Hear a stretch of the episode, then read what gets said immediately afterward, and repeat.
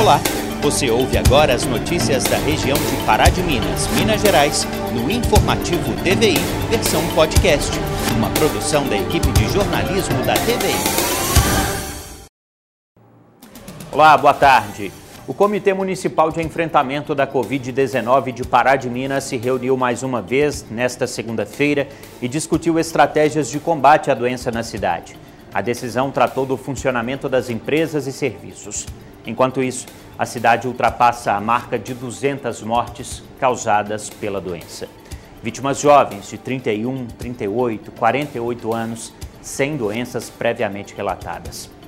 Este é um dos destaques do informativo TVI de hoje, que traz também preocupação na Pio Canedo, surto de Covid-19 na ala feminina da unidade prisional, coloca em alerta as autoridades de saúde.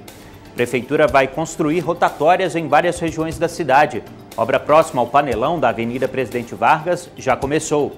E ainda mais vacinas chegam à região e devem começar a ser distribuídas às cidades nesta terça-feira. Hoje é terça-feira, 8 de junho de 2021 e este é o informativo TVI que já está no ar.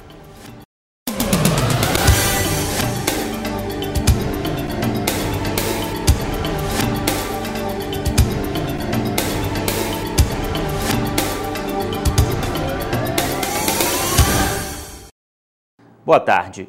Com o objetivo de trazer mais fluidez e segurança ao trânsito, a Prefeitura de Pará de Minas prepara a construção de rotatórias nas principais avenidas e cruzamentos da cidade. A primeira obra começou nesta segunda-feira. Na Avenida Presidente Vargas, o fluxo de veículos é intenso. O local, considerado uma das principais vias de Pará de Minas, liga bairros à área central. Mas, devido a tanto movimento, a avenida também é considerada um dos pontos onde acontece o maior número de acidentes de trânsito. Para trazer mais segurança a pedestres e motoristas e melhorar a mobilidade urbana, a Prefeitura realiza uma obra para implantação de uma rotatória no local. Desde que a gente inaugurou a avenida, aquela, aquela região ali ficou uma reclamação muito grande por causa da mobilidade. Né? E desde então a gente vem trabalhando alguns projetos, junto com a com o prefeito, para poder dar uma maior mobilidade àquela região. E em parceria com iniciativa privada, com pessoas que vão investir na região, a gente conseguiu aquela rotatória, né, que está iniciando a obra hoje. A gente não tem um valor porque é uma obra feita em parceria, a prefeitura vai entrar com a fiscalização, né, e em cima dessa rotatória serão umas oito rotatórias a dez na cidade e tudo em parceria com a iniciativa privada. O secretário de Obras explicou como tem sido a parceria do município com empresas em favor de uma melhor mobilidade urbana. O Elisa assumiu uma postura né, nesse mandato da prefeitura não ter contrapartida das empresas, como no loteamento. Ah, não, 5% da prefeitura, não. Hoje nós, o Elisa está querendo inverter isso, trocar isso em benefício mais rápido para a população. E essas rotatórias são isso. Né? Às vezes a pessoa vai montar é, um empreendimento, 10 prédios. Bom, então você vai ter que trabalhar a mobilidade desses 10 prédios. Você vai fazer o quê? Você vai me fazer essa rotatória, você vai me abrir essa rua. Né? Então a gente vai trabalhar muito em cima disso com a iniciativa privada para dar uma mobilidade melhor para a cidade. A ação vai beneficiar outros pontos de Pará de Minas. As rotatórias serão implantadas em trechos considerados de maior risco ao trânsito. Primeira, vai ser no, no, no Ovidio de Abril, perto do posto Avenida, né? Lá não tem rotatória, vai ser contemplado com rotatória grande lá para dar mobilidade. E aqui perto do posto Ipiranga, começando aqui perto da Avenida Serrana aqui, vai ter um aqui, uma na Joaquim Peregrino, outra lá perto do sinal, saindo já lá na, na rua Padre Ibério. A intenção nossa com essas rotatórias é tirar os sinais de trânsito, para dar mobilidade. A gente está vendo principalmente aqui perto da prefeitura, né? Na tar as tardes aqui sempre está congestionando e não anda. Não, pega a rua de baixo, pega as daqui e o trânsito não flui. Então a gente está trabalhando para essas rotatórias e tenho certeza que vai dar certo. A partir desta semana, alguns serviços da Prefeitura de Pará de Minas funcionarão em novos endereços. Estarão em novas sedes o CRA Central, o Cine, a UITEC e a Rede Cidadã. Veja com a Isabela Bani. É isso mesmo, Felipe. As mudanças visam a economia no município, principalmente nesse período aí tão desafiador que é a pandemia. E olha, é, as mudanças também vão trazer aí mais conforto e facilidade ao acesso dos usuários. Quem vai dar os detalhes para a gente né, sobre é, essas mudanças é o secretário de Assistência e Desenvolvimento Social de Pará de Minas, o Flávio Medina. Bom, Flávio, é, a mudança que teve aí nessa semana, que vai ter, é do CRA Central e também do Cine e da UITEC, não é mesmo? É, nós fizemos essa modificação dessas estruturas, dos equipamentos, onde o Cine estava na rua Alferes Esteves 95. Ele já passou agora, nós já fizemos a mudança agora para a rua Sacramento 317, onde estaremos aí ampliando o serviço aos cursos profissionalizantes à população de Pará de Minas, aquela que tiver interesse. Isso vai realmente, né, Flávio, facilitar também o acesso. É, nós estávamos em busca desse, equipa desse imóvel, né, que é o equipamento nosso de ampliação dessa mais essa ação do Cine junto à população onde agora vai ser criado um novo laboratório ou ampliação do laboratório existente para dar oportunidade àquelas pessoas interessadas ao curso de informática e até mesmo o curso profissionalizante para essas pessoas que têm interesse. Bom, né? Outro equipamento aqui do município que presta um serviço fundamental é o Centro Pop, que também mudou de endereço há duas semanas. E tem dado certo essa mudança? Como que tem sido? É, recentemente, nós tivemos aí para é, desocupar o imóvel que ora era alugado para o Centro Pop, na rua Coronel Domingos 471. Hoje nós conseguimos um novo imóvel na Praça Galba Veloso 145, onde estaremos agora finalizando a mudança na sua totalidade e atendendo os usuários de situação de rua. É um local é, que ficou muito bem alojado a equipe e também um local mais fácil acesso para os usuários procurar o serviço prestado pela administração pública. Muito obrigada, então, pela entrevista. Então, fica aí a notícia dessas mudanças, né? E a Secretaria de Assistência e Desenvolvimento Social pede aí um pouco de calma para os usuários e também para a população, porque, né, até colocar tudo em ordem demora um pouquinho, mas os atendimentos aí de alguns já estão sendo realizados. E olha só, os telefones de todos os locais você pode conferir no site da Prefeitura e também nas redes é, sociais oficiais da Prefeitura de Pará de Minas. Voltamos ao estúdio. Nesta segunda-feira, a Regional de Saúde de Divinópolis começou a distribuir vacinas contra a Covid-19 para os municípios de Divinópolis e Carmo do Cajuru. Os outros 51 municípios da região recebem a 22ª remessa dos imunizantes já nesta terça-feira serão 29.445 doses da vacina da AstraZeneca destinada à continuidade da imunização dos grupos prioritários e ao início da vacinação de trabalhadores da educação do ensino básico. Já em relação ao imunizante da Pfizer, os municípios contemplados nesta remessa serão aqueles com menos de 30 mil habitantes, totalizando 43 cidades daqui da região oeste. A vacina será destinada para os trabalhadores do transporte aéreo, gestantes e puérperas, pessoas com deficiência permanente e com comorbidades. Para de Minas recebe um total de 2.340 doses da AstraZeneca, sendo 2.009 destinadas a pessoas com comorbidades e 329 para profissionais da educação do ensino básico. Itaúna recebe 2.280 doses, Nova Serrana 1.630 e Pitangui 694. Voltamos ao estúdio.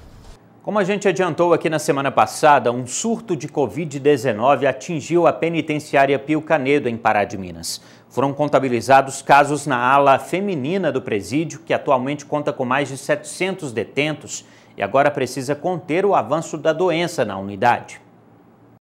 Pará de Minas enfrenta mais um problema em relação ao aumento da contaminação por coronavírus na cidade. A unidade penitenciária do município Pio Canedo registrou 23 casos positivos e 66 detentas estão isoladas. Nós tivemos é, um, o pavilhão feminino, né? Ele foi isolado. Foram detectadas é, 66 é, pessoas, né, que tiveram o contato e que precisaram ser isoladas. Dessas 66, 55 apresentaram sintomas. É, elas todas foram testadas, 20 com RT-PCR e aguardam o resultado de exame 35 com teste rápido de antígeno. E dessas 35 pessoas testadas, é, 23 deram positivo. E 11 pessoas elas estão isoladas também porque foram contato né, e, e precisam fazer esse isolamento para reduzir a transmissão. Uma das, das, das contaminadas ela está hospitalizada. Ana Clara conta quais medidas estão sendo tomadas para conter o surto e tratar as detentas já contaminadas. Foi feito o isolamento. A gente tem uma profissional de saúde dentro da penitenciária. Ela também, ela trabalhava na rede de saúde e ela conhece muito bem os protocolos, consegue fazer o monitoramento lá dentro. Ela nos acessa sempre que tem necessidade é, dá feedback, nós temos conversado com eles, né, com, com essa profissional diariamente, até para a gente saber como que está a situação lá dentro. Algumas internas precisaram de avaliação médica, algumas receberam avaliação médica no Padre Libério por causa da necessidade de medicação, de observação. E é, é monitorar, observar, elas estão todas isoladas, para que lá dentro mais pessoas não sejam contaminadas.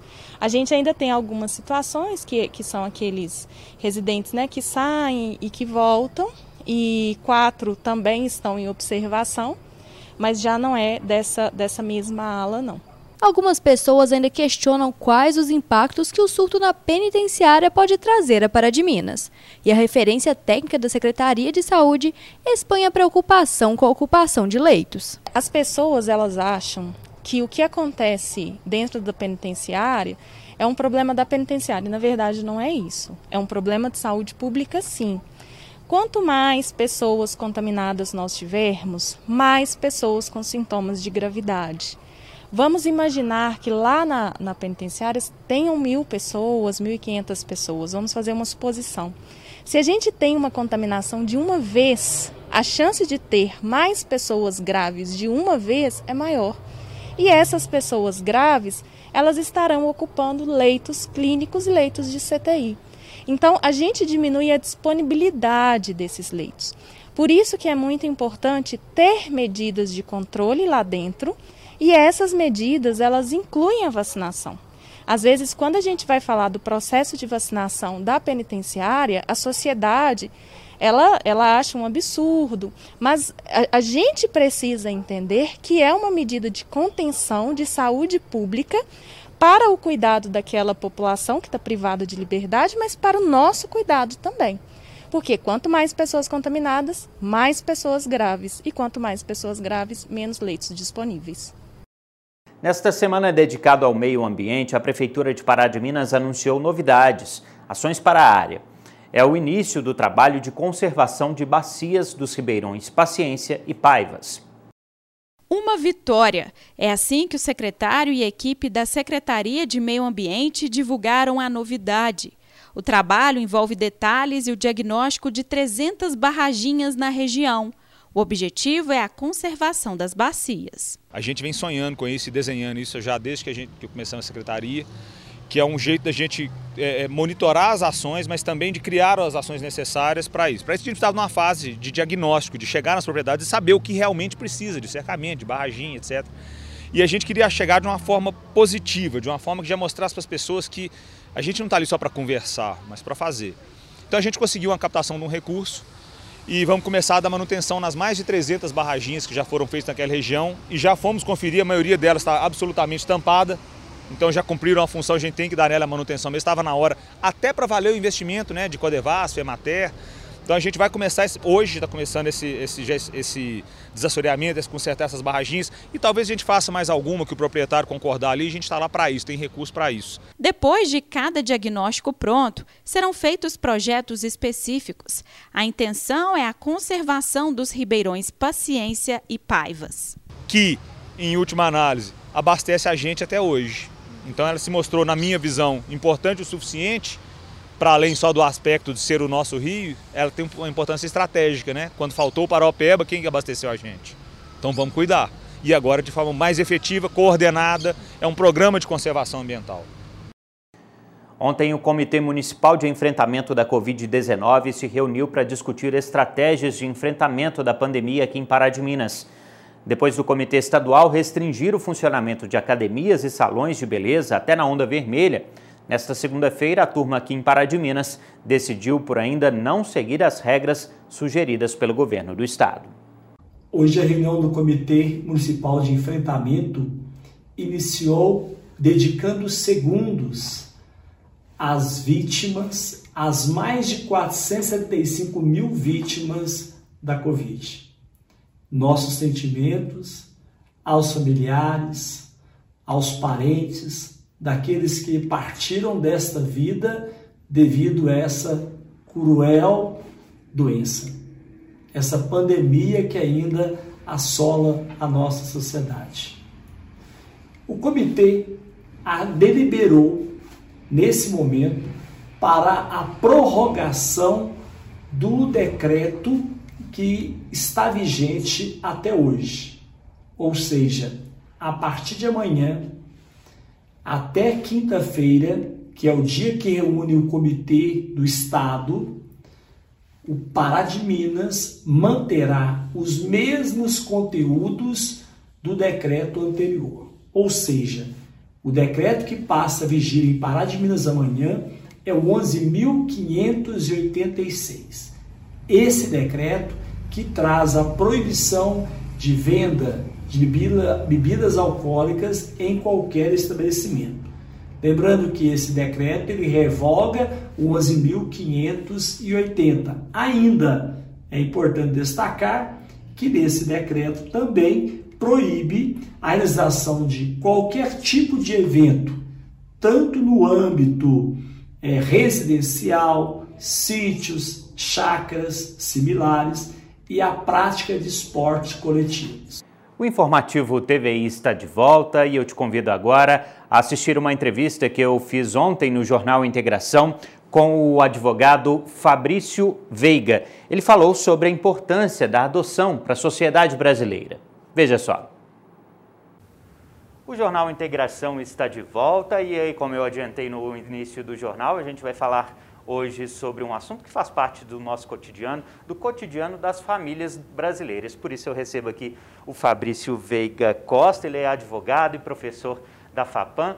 Fabrício, muito obrigado pela sua presença aqui no Jornal Integração. Vamos falar sobre adoção, né? Processo tão importante para a vida em sociedade. Primeiramente, obrigado, cumprimento todos os telespectadores, agradeço a oportunidade de levar informação, conhecimento e reflexão para toda a comunidade local.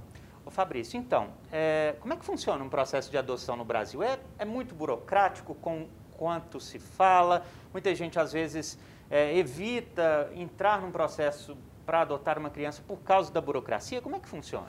Bem, primeiramente é importante esclarecer que o processo de adoção, ele, obrigatoriamente, ele precisa ser judicial com a intervenção do Poder Judiciário, com a intervenção do Ministério Público, que sempre atuará na proteção dos direitos das crianças e dos, dos adolescentes.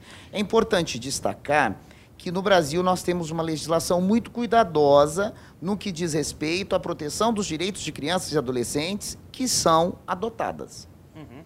E tem limite? Quem que pode ser adotado?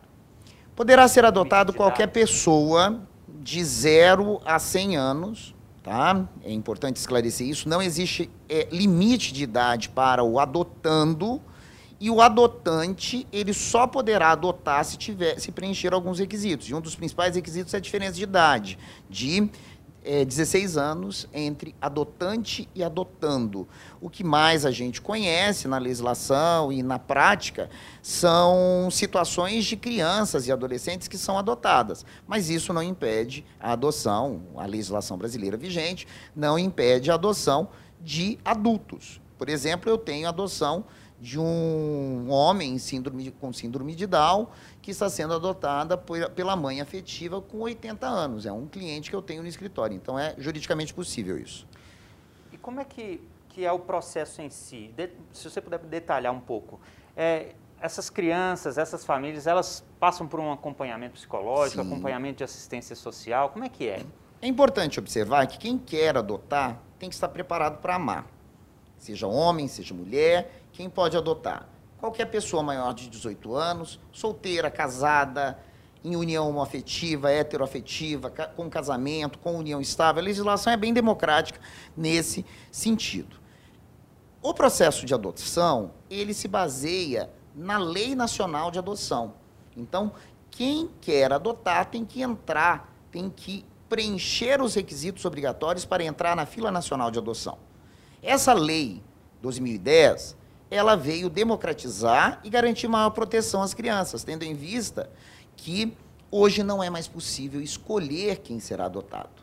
Uhum. Hoje não é mais possível escolher, é, garantindo maior proteção dessas crianças assim, e adolescentes. Como assim escolher, Fabrício? Como é que era antes disso? Antes dessa lei, o que, que acontecia com muita frequência? Quem queria adotar começava a visitar orfanatos e já escolhia alguma criança ou adolescente que quisesse adotar.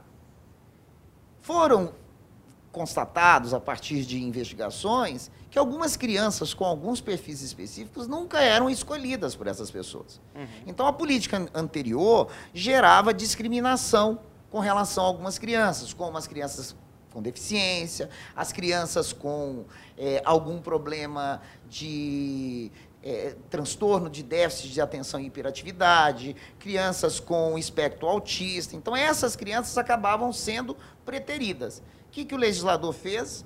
Instituiu uma fila nacional de adoção. Quem quer adotar hoje tem que procurar a vara da infância e da juventude, passar por um processo de habilitação. Depois que estiver devidamente habilitado, entrará na fila de adoção. E na fila de adoção, na hora que chegar o momento, a pessoa conhecerá o possível adotando que será o seu possível filho. É possível é, escolher características físicas das crianças, idade é, da, do adotando, né? Idade, é, características físicas, como é que é? Bem, no processo de habilitação, é juridicamente possível é, preencher alguns requisitos de um, de um perfil de região, de idade, se, de, se quer adotar irmãos, se tem interesse de adotar crianças com deficiência. Então, quanto maior for o espectro de, de dados, uhum. por exemplo, quem quer adotar de 0 a 12 anos, irmãos, é, independentemente de ser criança ou adolescente com deficiência, o processo de adoção costuma ser mais rápido. Uhum. Normalmente demora quando o adotante estabelece um perfil mais restrito da criança, do adolescente, da pessoa que ele quer adotar. E nesse processo, né? Claro que os bebês é, não conseguem é, não conseguem se comunicar, mas as crianças ainda jovens elas conseguem opinar, participar desse processo, é, conversar sobre essa se ela quer ou não ser adotada, por exemplo, por aquela família. Como é que é isso? Pergunta extremamente importante. Durante o processo de adoção, nós temos um acompanhamento de psicólogos e assistentes sociais judiciais. Essa, esses profissionais, eles averiguarão de uma forma muito cuidadosa, a partir da determinação judicial e acompanhamento do Ministério Público, se quem está adotando realmente está preparado para adotar e se quem está sendo adotado tem interesse de ser adotado por aquela família uhum. ou por aquela pessoa específica. A criança, de 0 a 12 anos, incompleto, ela pode ser ouvida, mas por intermédio de psicólogos e assistentes sociais. Já o adolescente, que são pessoas de 12 anos completo e 18 anos incompletos, ele poderá ser ouvido diretamente por uma autoridade judicial, manifestando interesse em ser ou não adotado por uma pessoa, ou por um casal, ou por uma família específica. Uhum.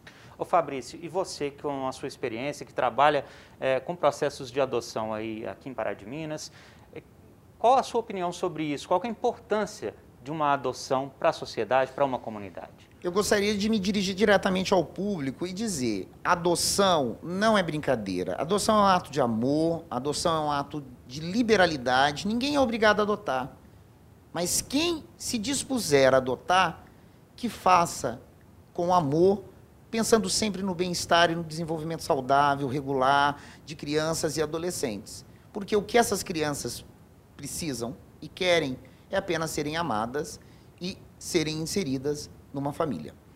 Para a gente encerrar, a pessoa que está nos assistindo, nosso telespectador que está assistindo, A partir de agora, despertamos nele o interesse de adotar uma criança. Como é que faz aqui em Pará de Minas? Aqui em Pará de Minas, vamos procurar a vara da infância e da juventude, procurar no fórum, no fórum uhum. procurar um setor específico, conversar com assistentes sociais, com as psicólogas judiciais, para iniciar o processo de habilitação. A partir desse processo de habilitação, demonstrando condições não só materiais, mas condições morais, condições psicossociais, condições mentais de amar o que a criança quer, o que o adolescente quer, é apenas ser amado, ser inserido numa família em que ele possa buscar e encontrar amor e um desenvolvimento saudável. Tá certo. Fabrício, muito obrigado pela sua presença aqui no Jornal Integração. É, informações muito importantes aí para o nosso convívio em sociedade, para, quem sabe, melhorar um pouco, fazer andar um pouco essa fila aí que é grande, né? Sou eu quem agradeço e estou à disposição para levar informação a quem precisa. Muito tá obrigado. Certo. Muito obrigado. Este foi o Informativo TVI desta terça-feira. Outras notícias você confere logo mais, às 20 para 7 no Jornal Integração ou ainda a qualquer momento no nosso Instagram. Procure lá por TVI Pará de Minas. Então, para você, uma boa tarde, um abraço e a gente se vê. Você ouviu o Informativo TVI versão podcast. Acompanhe nosso conteúdo também pela TV ou ainda no Instagram, TVI Pará de Minas.